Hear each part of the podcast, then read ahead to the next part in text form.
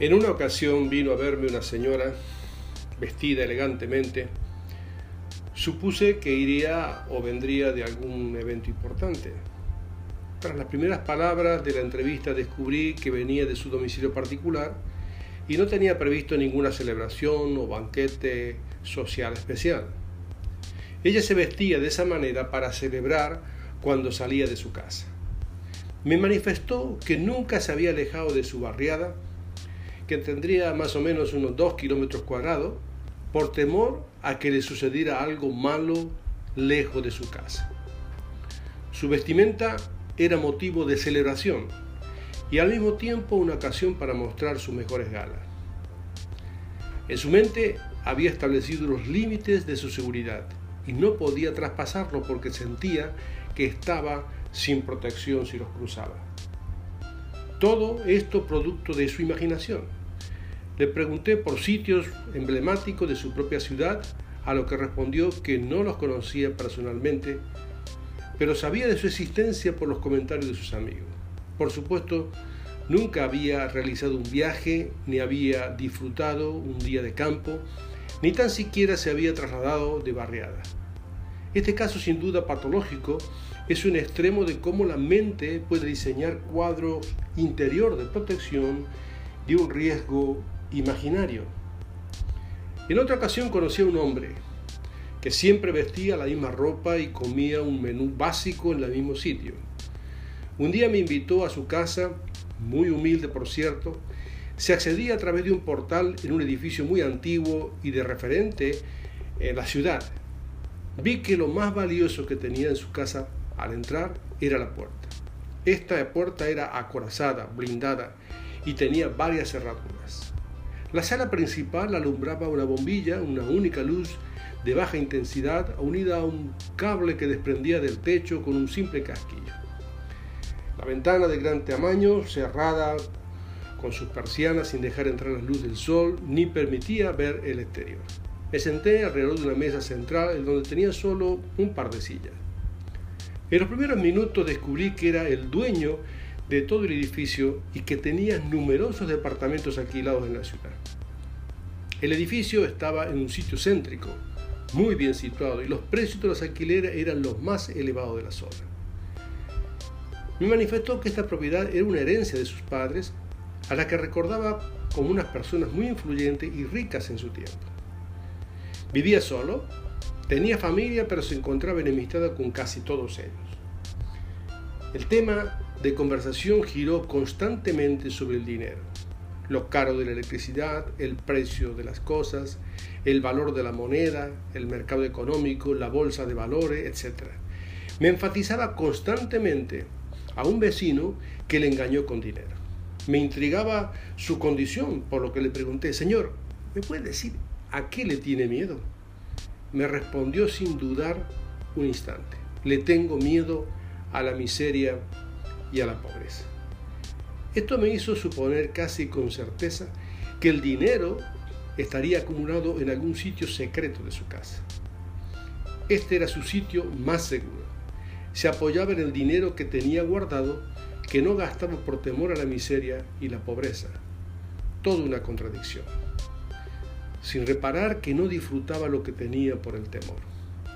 El temor le castigó con el aislamiento social le robó su familia, su presente y su futuro. Se rodeó de una falsa seguridad que construyó en su propia mente. El miedo tiene varios orígenes, es muy complejo. Y dado que se trata de una respuesta natural, innata al ser humano, no existe persona que no tenga algún miedo generado por alguna situación particular inducido por las palabras de alguien o por una película, concebido desde nuestra propia imaginación, el miedo es una reacción a algo desconocido o que puede amenazarnos. En la actualidad, la psicología y la neurología han clasificado el concepto en dos tipos o modos de respuesta, la bioquímica y la emocional. Y los 10 miedos más comunes, miedo al fracaso, miedo al éxito, miedo a morir, miedo al compromiso, miedo a las arañas, miedo a volar, miedo a hablar en público, miedo a las alturas, miedo a la oscuridad, miedo al rechazo. Es tan variado que yo me puse a pensar que el miedo es una influencia que tiene el ser humano para afectar toda la dimensión de su vida. Por eso hablaré en unos podcasts seguidos, en una serie, sobre la fisiología del temor. Y cuando hablo de fisiología, he, tratado de eh, unir este concepto de diferentes ángulos, desde el campo de las ciencias biológicas, desde la filosofía, desde la psicología y desde la teología. Porque todos tenemos, todas las ciencias en estas áreas que acabo de mencionar, tenemos cosas que aportar, no hay una respuesta única. Y a veces sí la hay, pero no la creemos. He escogido el concepto filosofía, o fisiología, perdón, en el título de esta presentación porque la fisiología es la ciencia que busca comprender los complejos mecanismos que operan entre sí para mantener vivo y en equilibrio al ser humano. Esta ciencia investiga la naturaleza de las funciones mecánicas, físicas, bioquímicas de los seres humanos, estudia sus órganos, sistemas, así como el entramado de billones de células especializadas. La neurociencia, a medida que avanza, descubre lo complejo que es el cerebro integrado en la vida de una persona. He observado que el temor patológico afecta el cuerpo, la mente, las emociones, el campo de, las relaciones sociales y reduce la capacidad de rendimiento de la persona. También que la psicología es una ciencia que intenta comprender el alma sin poder descifrar el enigma de las emociones y los patrones de conducta. La Biblia, como el libro de los libros, si bien no está incluida como un recurso científico, es una enorme fuente de consejo para indicarnos la puerta de salida para el temor. Con suma frecuencia recoge la expresión no temas o no temáis. Quiero demostrar que una espiritualidad correctamente orientada puede darnos una mejor calidad de vida hoy si aplicamos adecuadamente algunos principios bíblicos. Paso al ruedo, a comentarle como si fuese una porción, un extracto de un pensamiento que está escrito en una de las epístolas de 1 de Juan capítulo 4 versículo 18. Y dice así, en el amor no hay temor, sino que el perfecto amor echa fuera el temor, porque el temor lleva en sí castigo, de donde el que teme no ha sido perfeccionado en el amor. ¿Por qué el temor lleva en sí castigo? ¿Qué significa esto? Interesante expresión, ¿verdad? Si leemos el tema central y lo, relacionamos con los versículos que preceden, podemos entender el pensamiento del autor. Si lo leemos en dos versiones diferentes, se amplía la idea inspirada por Juan. En esto se ha perfeccionado el amor en nosotros, para que tengamos confianza en el día del juicio, pues como Él es, así somos nosotros en este mundo. El tema central del capítulo es demostrarnos que Dios es amor. Dios en su naturaleza y esencia conecta con el hombre por medio del canal del amor. La relación de Dios hacia el hombre, del hombre hacia Dios y de los hombres entre sí, para que sea constructiva, debe ser motivada y nutrida por el amor, todo este campo de relaciones.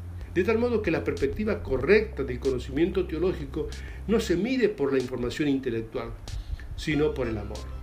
La fe cristiana no es un cúmulo de normas y leyes morales o éticas, sino que su autenticidad y mayor distintivo es el amor.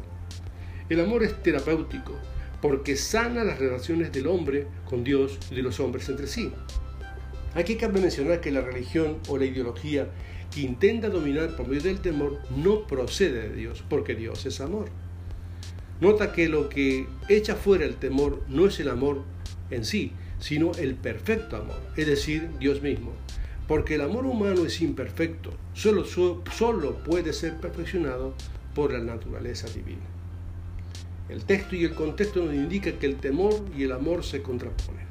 No hay razón para temer al juicio que se llevará a cabo al final de la historia porque los hijos de Dios pueden confiar y descansar en la obra redentora de Jesús, el mayor acto de amor demostrado hacia la humanidad. En el fondo, todo temor está relacionado con la desconfianza e inseguridad para enfrentar el futuro y lo diferente. Esta incertidumbre no deja de reposar el corazón del hombre, no lo deja. Esa sensación de zozobra permanente es aplicable a todo tipo de temor, no solo relacionado con el juicio final, sino a todo lo que es la vida. A partir de ahora iremos desplegando una serie de consejos en esta dirección y veremos que el amor es uno de los bálsamos principales y necesarios porque el verdadero amor, el perfecto amor, desplaza el temor para darle seguridad al ser humano. Que tenga muy buen día y nos seguiremos viendo en los próximos podcasts.